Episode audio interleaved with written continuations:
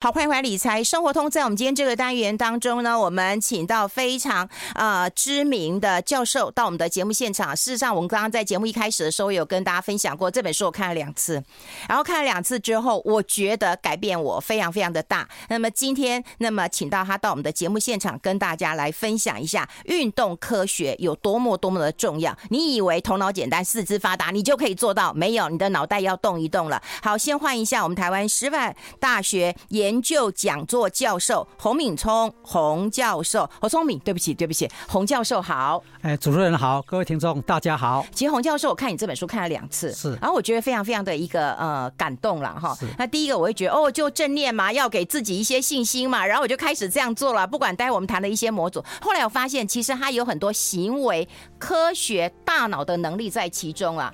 我们是不是先跟大家来聊一聊您的一路过程啊？其实我看到你的过程非常非常的感动。哎，是是是，我小时候是一个乒乓球运动员，嗯，那是国手，哎，就是我有八届代表国家，嗯，就是八年时间代表国家到世界各地去征战的一个经验，嗯，那这样的一个经验是从就是到二十五岁就告个段落，嗯，那我后来就觉得这个球打到一个地步之后，应该要想办法在这个接下来的人生能够。还是能够继续帮国家社会多做一些事情，所以我就觉得我应该再去增强自己的能力，嗯所以我就跑去练书。嗯，那在国内念完硕士班之后，因为家里比较贫穷，所以我是觉得我应该。我有看你的报道啊，就是父母亲都没有念书啊。哎，他们都文盲。对我我我我我家的上一代都文盲，因为我是老大，所以我们上一代都我爸爸他们连。那他们会逼你念书吗？当然不会了。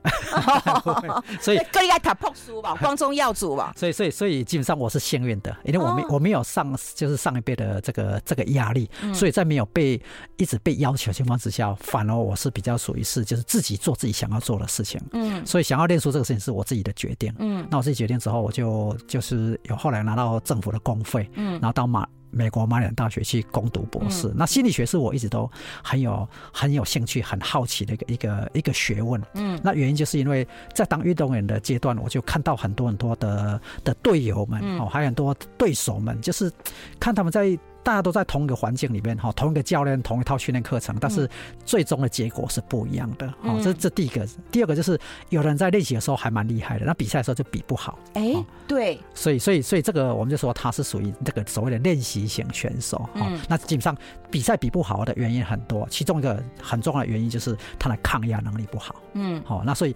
抗压能力就会变成是我后来我很有兴趣的探讨的议题。那那也因为这样子，我在后来在美国念书的时候，也有这个机会受过美国军方的邀请，去担任他这个抗压研究员。嗯，那所以这件事情就特别的工作。哎，对，是一个特别的经验，因为因为我身为一个不是美国籍的人，我是台湾人啊，对啊，然后军方军方事实上他们是在找人是非常非常的要求。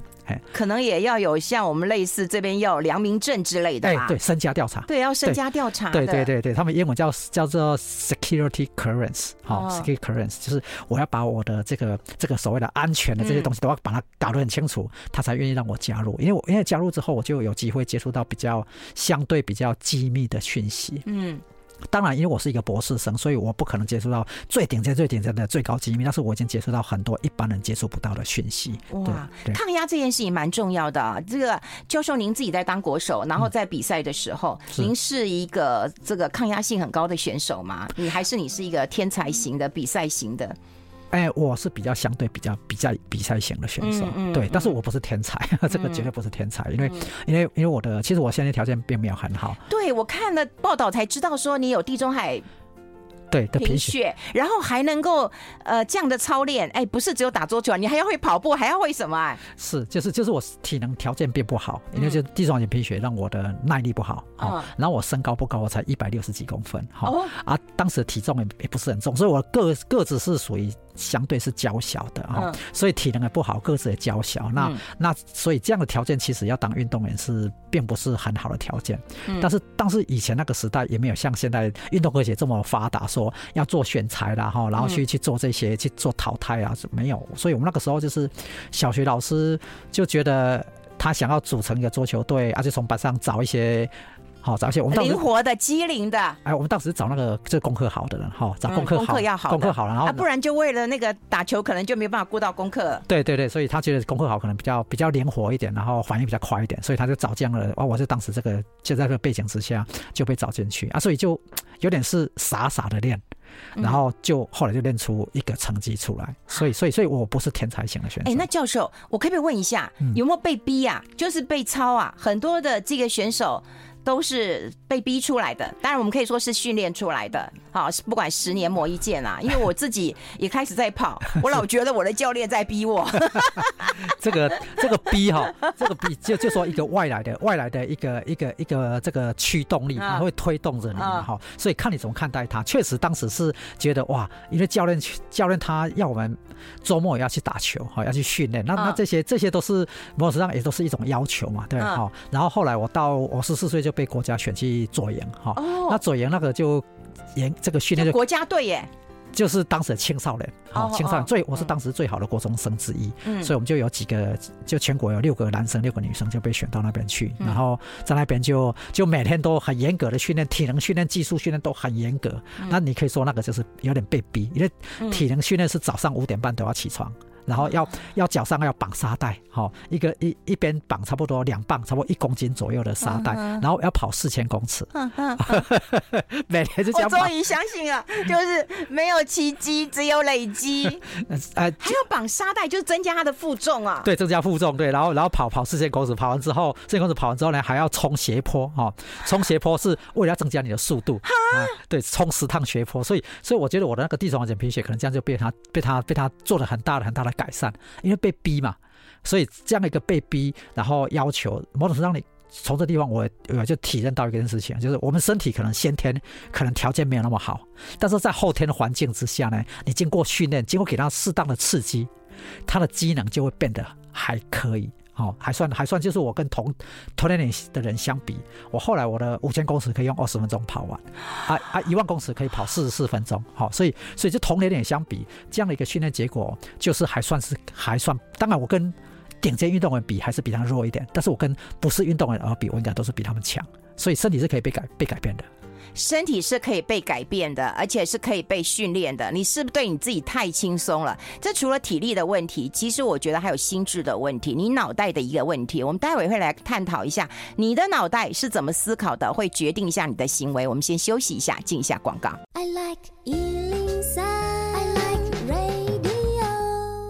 好，欢迎回来理财生活通，我是夏云芬，在我旁边的就是我们台湾师大学呃师范大学体育跟运动科学系的研究讲座教授洪聪敏洪博士。我们把他的书啊，这本书叫《冲破惯性》，我已经决定要给我所有一起练跑的。朋友们一起来看，也推荐给我们听众朋友，我们把它贴在粉丝团当中，让大家可以同步看到。刚我在啊广告时间跟教授在聊的时候，我说教授我太懒了，我说能够跑三公里我就跑三公里，能够这个那有五公里跟十公里，我绝对会选十公里啊。好，对，那十公里跟二十一公里，我就会选十公里哈，就永远我都不想要让自己。这个啊，再努力一点点啊，这也是很多人在练运动的时候只有三分钟的热度啊。然后我年初我要立一下什么大志愿，到最后都不了了之啊。你说关键在于我们的心理力，所以心理力跟脑袋有关系啊。当然了，我们一般而言，因为我们的心理是我们的脑功能的一个显现哈，所以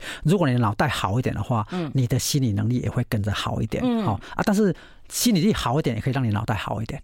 哦，这两个事实上是互相影响的哈。为什么这样说？就是说，我们的脑袋生出来，嗯，一个人生出来，基因会决定他，嗯，这个脑袋里面这些神经的回路怎么去连接，嗯，这连接就会让你产生一个一开始就有一个先天的一个一个倾向。所以有些人一先生生出来，这小朋友生出来的时候呢，就很乐观。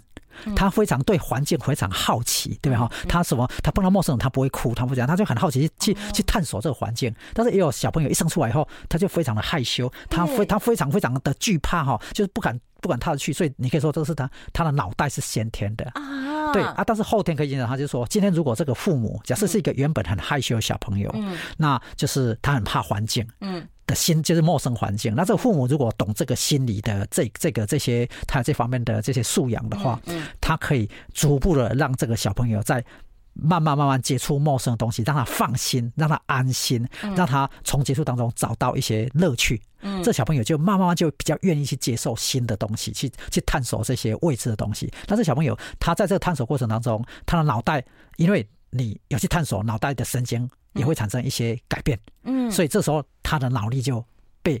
这个心理力，哦，这个让因为因为因为家长制造这个环境，让小朋友他欢欣接受去接受接受这个新事物，这个心理力就改变，然后他脑袋就跟着改变，所以两者是交互影响的啊。那那那那教授，你在跑五千公尺的时候，你会不会告诉自己我好累，我好累？你冲斜坡的时候，会不会告诉自己我已经累了，我累了，我不行了？或者你绑沙袋的时候，你会觉得哇累死我了？你都没有出现过这样的念头吗？哦，常常出现。那怎么办呢？常常出现，那那就是，所以人就是这样子。大部分人呢，哈，碰到这些比较比较比较这个比较辛苦的哈，就强度比较高的，跑比较快一点的哈，的的这或举比较重的重量的时候呢，都会心中都会有一种想要放弃的念头。对对，嗯，啊，这种放弃念头，他他他如何能够坚持下去？很多时候是一开始需要靠外在的力量，嗯，好，外在，比如说你的同才，嗯，像我以前当选手的时候，就是因为我的同才，我不晓得我地中海型贫血。我不知道啊，我的同才他们就一起跑啊，我们速度是一样的，大家跑的一样快的速度，就跟着全队一起跑。所以那时候那个那个同才的压力就带着你，因为大家都一起跑，你觉得哎，他们一起跑，那你总没有理由说你不跑嘛，对，你要慢下来。所以就是因为这样的同才压力，让我就跟着他一起做。嗯，因为我跟着他一起做的这个这个这个这样一个一个做啊一个训练呢，你的身体就开始对它产生适应。所以我们给我们身体适当的。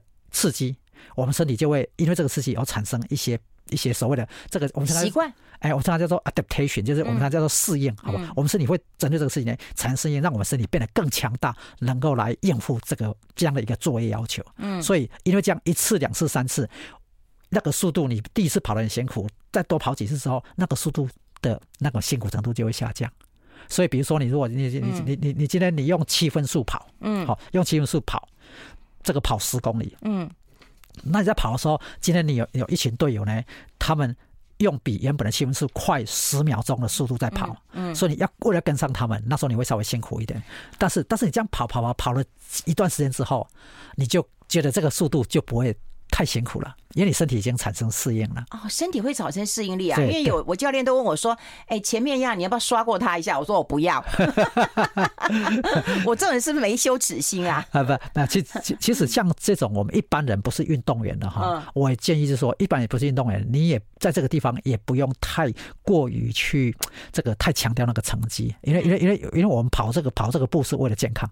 对，我们是为了对对对，你你们不是为了去拿金牌，嗯，所以在运动里面，竞技运动是为了拿金牌，你可能就要一直不断的突破，不自我突破，自我突破，自我突破，那是一般运动员才需要这样子。我们一般运动跑步，不管是跑铁人三项或是什么，这些都是为了健康。所以为了健康的话呢，在这个运动强度上面。也目前研究告诉我们，中等以上强度就够了。嗯，哎，中等以上强度就够了。对，一定要中等以上啊！所以有很多人就是啊，我走一走了，我有走到了，我有散步，其实是不行的。对对，所以刚刚费荣还出糗，还跟我说讲电话，因为我只要太累的时候，我就趁我教练在讲的时候，我说老师，我去接个电话，其实我电话根本没响。要 take a break，对不对？要休息，不不不休息，他就会出卖我。你看他。对，所以休息是不是坏事？啊，休息不是坏事。所以我们我们人。就是要需要哈，身体上面要锻炼，要休息才能够恢复。其实大脑也是一样哈，我们大脑学习，我们我们不是一直做，一直做，一直做，比如说数学，一直做，一直做做，那就会好。不是，你是做一做，用脑筋用一段时间之后，要让它休息。好，这个休息，过去有研究显示，就是如果你让好这个这个实验室这样做，他让那个受试者呢做像弹钢琴这个动作，好啊，因为那个那个琴谱有不同的顺序嘛，对不对？他让他呢，好让他弹，他在弹的时候呢，一边弹一边记录他的脑波。啊，他可以找出呢弹的动作跟老婆的关系，所以那个老婆等于是你弹的有个顺序嘛，嗯，啊，老婆有一个所谓的模式，所以他找到那个弹的这个顺序的模式，啊，他现在弹几十秒之后，中间让他休息个十秒钟，他发现一件事情，就是这个在休息的时候呢，他的老婆呢正在以当时在学习的那个那个那个那个那个样的一个一个模式呢，用二十倍速在转。所以大脑事实上你在休息的时候，它不是在休息，大脑事实上在在在做一些复习。所以大脑在做这个复习动作，这个复习动作有助于学习在大脑的这个里面呢，产生这个神经回路的一个连接，嗯，强化它的连接，嗯，所以这件事情告诉我们，不管是脑神经还是身体肌肉、好血管这些呢，它都需要有刺激。嗯，然后有中间有恢复，恢复就是让他休息恢复。嗯，然后恢复当中，身体的话要吃营养的物物营养的物质，要做足够的休息，比如说睡眠啊什么，这样效果比较好。哎，老师的话要听啊，因为他真的是有很有这个科学的一个理论啊，而且他的徒子徒孙们一堆的推荐。对不对？很多都是博士，然后有很多的都是你的学生，是是然后都在讲说，哎，我们的大脑、我们的行为、我们的惯性，其实会造成一些影响的。是是。我们待会会肯请老师聊一聊，就是一些呃十大模组，然后我们会来跟大家来降低一下，就是你为什么那么快放弃？好，这个原因我们待会讨论。我们先休息一下。I like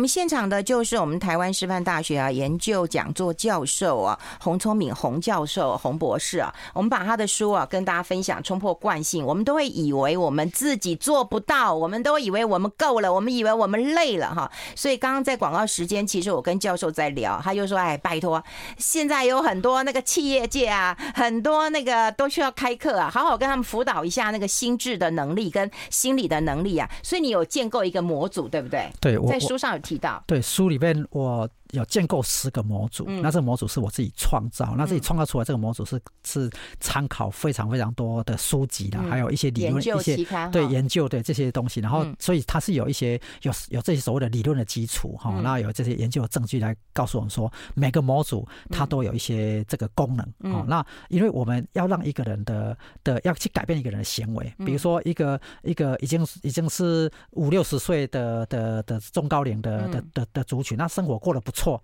但他也就是五六十岁，特别是他如果是事业成功，有可能他在事业成功的过程当中，他牺牲了健康，因为他可能花了很多时间在在工作哈，那压力也很大，所以他牺牲健康。那那他想要让自己呢能够体能能够好一点，健康能够能够更好一点。那这时候我们就必须要让他去学习，去改变他的行为。比如说呢，我们要改变他，比如说在睡觉上面要改变他，哦，在压力的的这个疏解上面要改变他，然后运动上面改变他，饮食上面要改变他，哦，那。这些，所以这些这些改变都是需要从他现在的现有的习惯模式要跳脱出来，所以帮助他跳脱、扩大舒适圈，这样的一个一个一个一个要求是让帮助他能够比较比较健康的一个，就是让他能够恢复健康的一个做法。但是这些方式大家也都懂，那为什么很多时候做不到？做不到？对，那做不到是因为行为改变，他需要有一个系统性的方法。哦，系统性的方法就是要第一个让这个人呢有非常强烈强大的动力，说好，我想要改变。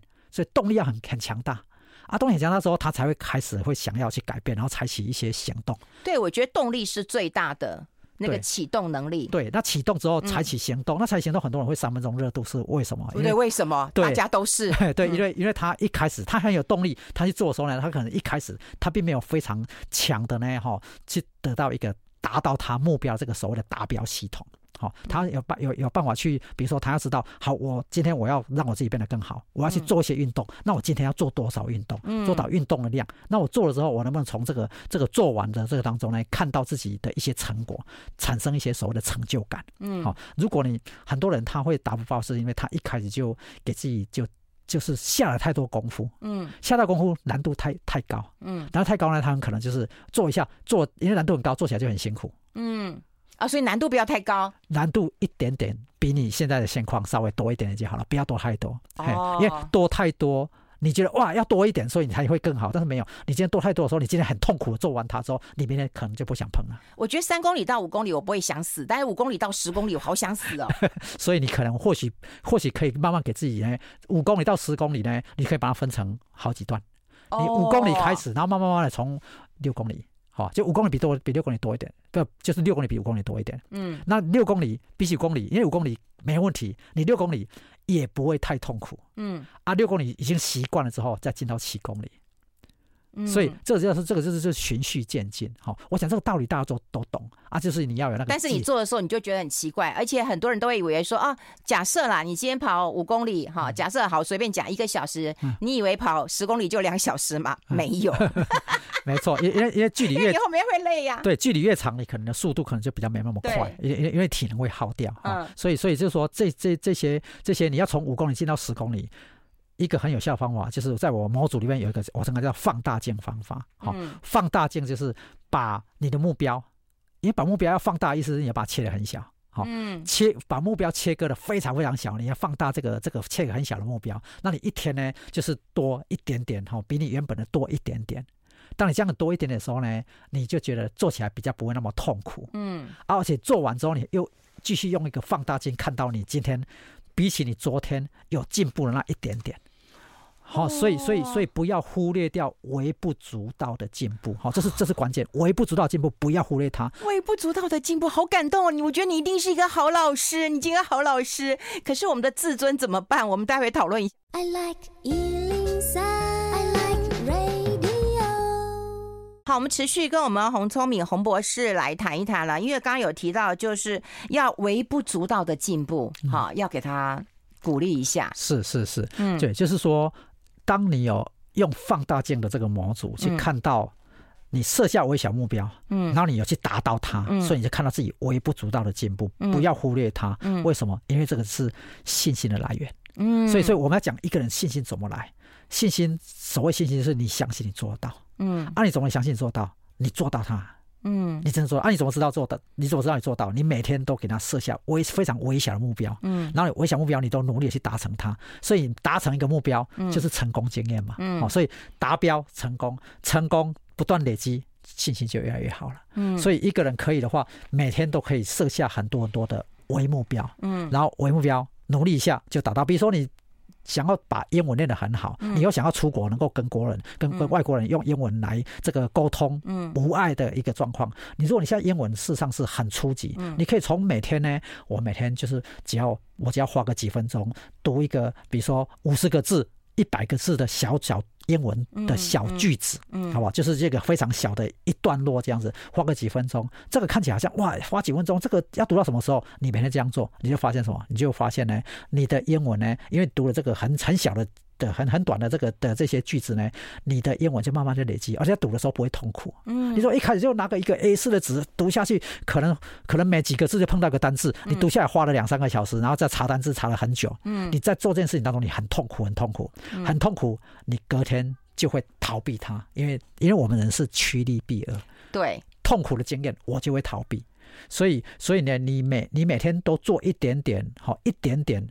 小小的超越你现在当下的能力的事情，嗯，它慢慢的累积、累积、累积，你就会变得越来越好。哎，教授，投资理财也是啊。要慢慢的累积啊，所有的金融商品啊，你不要贪图快呀、啊，你就会被人家骗呐、啊，没错，对不对？天上掉下一个礼物，你就以为说哦，对，就是没错，是这样子的，没错，对，不要相信别人讲的，因为他讲的过于简单，就是想骗你的。对，所以纪律好不好？就是投资理财要有纪律，好、嗯，我们行为也要有纪律。嗯，那这个纪律就是这个纪律就是你就是照着你原本的步骤，嗯、那个那个那个原本的那个那个啊配速，慢慢的增加，慢慢增加，你不要一下子像跑步一样，你一下子就就开很快，嗯，你很快就爆掉了。对，所以你是你要你要一定要一定要做好配速。那么这一次我大概用哈，比如说六分六六分速跑，嗯、我我跑了一个月，我这六分速已经很习惯了。我下个下下个下一个月，我可以用少个十秒钟的速度再跑，再下个再跑十秒钟，你可以慢慢从六分速就可以降到五分半速，可以降到五分速。这个就是一个很重要很重要的一个纪律。所以要记住，人的身体跟人的大脑跟人的心理都是具有可塑性。这可塑性就是你给他适当的刺激负荷，它就会变得越来越好。哇，哎，那教授，其实还有一个问题就难以启齿，其实它是自尊的问题啊。是是，对你有提到一个那个那个魔镜的模组啊。是是。可是说实在的，就是如果你在长跑的时候，像我自己就变成步兵的时候，我自己也觉得很丢脸啊。啊、呃，这个这个这个，这是我们我们的社会社会上面大部分人都会有的一个现象，就是拿喜欢拿自己跟别人比哦，喜欢拿自己比。那我都会教人家说，别人哈，别人是他已经在这地方已经好，已经做了很久，所以我们每个人的起点行为不一样。嗯，我们要重要是相信自己可以进步。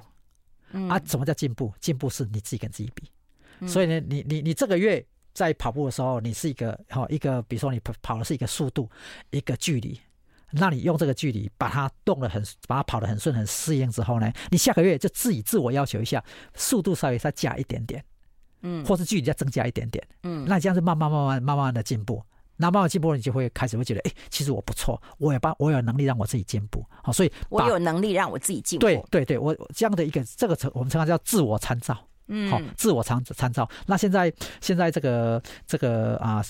有一本书，就是大家都知道一本书叫做《制胜心态》。嗯，好，The Growth Mindset，好，Growth Mindset 就是成长心态、制胜心态。所以这个这是一个这种心态，就是说，当我们在面对这个人生的时候，嗯，你的参照点是自己，嗯，是昨天的你，上一次的你，嗯，所以你只要我这次比上一次还要好一点，嗯，我就要觉得很高兴，很有成就感，因为你不唯有透过不断的自我超越，不断自我超越，你可以把你自己的潜力把它发挥出来。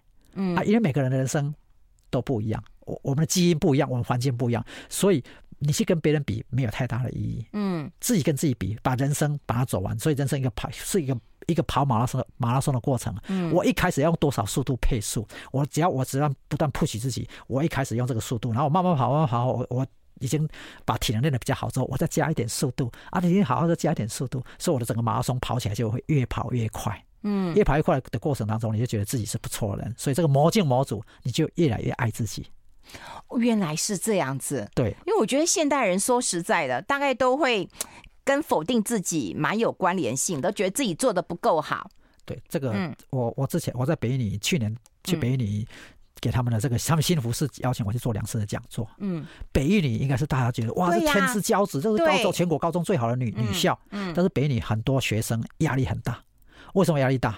因为呢，好强中自有强中手，好人外有人，山山外有山，嗯，对吧？天外有天，对吧？对，所以就是你说你很强，你在那个那个国中你很，你要全全全校第一名。当你到了北一女之后，哇，那里还有一个更厉害的人。如果你一直这样比下去，你永远比不完，你永远都觉得，哎，我好像有人比我厉害，那你压力都很大。但是你如果用刚刚讲了自我参照，我不管在什么环境，我就是。比我上一次还要好，比我之前我还要好，你的潜力就会不断的、不断的、不断的一直被好培养出来，就可以发挥出来。人生每个人拿到牌都不一样，但是你经过你这样的心态，你就可以把你原本的牌，可能是即使是不太好的牌，打到一个很漂亮的牌。所以人生要活得漂亮，嗯，这个是一个很重要、很重要的自我参照的的的心态。那我们这本书呢，有教你一个很系统性的方法，对，十个模组哈。你不管你是想要在什么地方能够发挥，嗯，你如果你是一个职场上的人，嗯，你是一个业务，嗯，你如果从业务的工作是一个高压力、高挫折的的这个工作上面，你如果能够每一次、每一次都是跟顾客互动的经验，你可以得到一些让自己比上次更好的养分。所以你就为下一次的好，下一次的 case 去做准备，那准备的更多，你下一次就可以做得更好。我这次找到一个顾顾客，他听我十分钟，然后就把我赶走了，就不想听了。那那那我我让我学到之后，我下一次我就做好更好准备。下这个顾客，我可能下一次如果在下一次碰到新顾客，我可能要准备怎么去介绍我的产品，怎么去跟他互动，跟他交朋友，对不对？哈，可能下次我就从十五分钟到。对吧？从十分钟到十五分钟到二十分钟，顾客愿意慢慢慢的听我把产品讲完，什么、嗯、这个就进步。所以慢慢的，当顾客愿意听你花一小时的时候，买你产品的机会就大就大多了。哇，这个就是什么分子心理的行为？对，这个分子这分子化的通用心理技能哈，嗯，这个这个分子化就是你把这些技巧，嗯、这个心理技能这个技巧，嗯，他把它掌握住之后呢，嗯、你就可以。把它组成各种的行为改变。你想要在健康上面变得更厉害，嗯，你想要在职场上面表现得更好，嗯、人际互动能力、领导能力、沟通能力，嗯，然后学习某种技能，比如说学英文、学乐器、学什么，嗯、就是你想要让自己更上一层楼，这个分子化通用型技能都可以拿来帮助你，让你去达到这样的目标。嗯，所以它是一个，它是一一套非常有效的共共同性、通用性的方法，嗯，让每个人只要你想更上一层楼，都可以用到。嗯，我过去也是受到一个运动呃员的一个启示，他就告诉我说，有很多专业分工时代，你可能要成就一件事情，可能需要天时地利人和。可是运动就是你自己做，你做到了就是你自己做到了。是，就就你的成就感其实会很高，而且如果你自己都做不到，你还有什么办法去做一个自律？对不对？说我怎么做 self control？所以我觉得从就从运动开始吧。我们把这本书跟大家做一个分享，也非常谢谢洪教授到我们的节目现场，谢谢您，谢谢，谢谢主持人，还有谢谢各位听众，谢谢。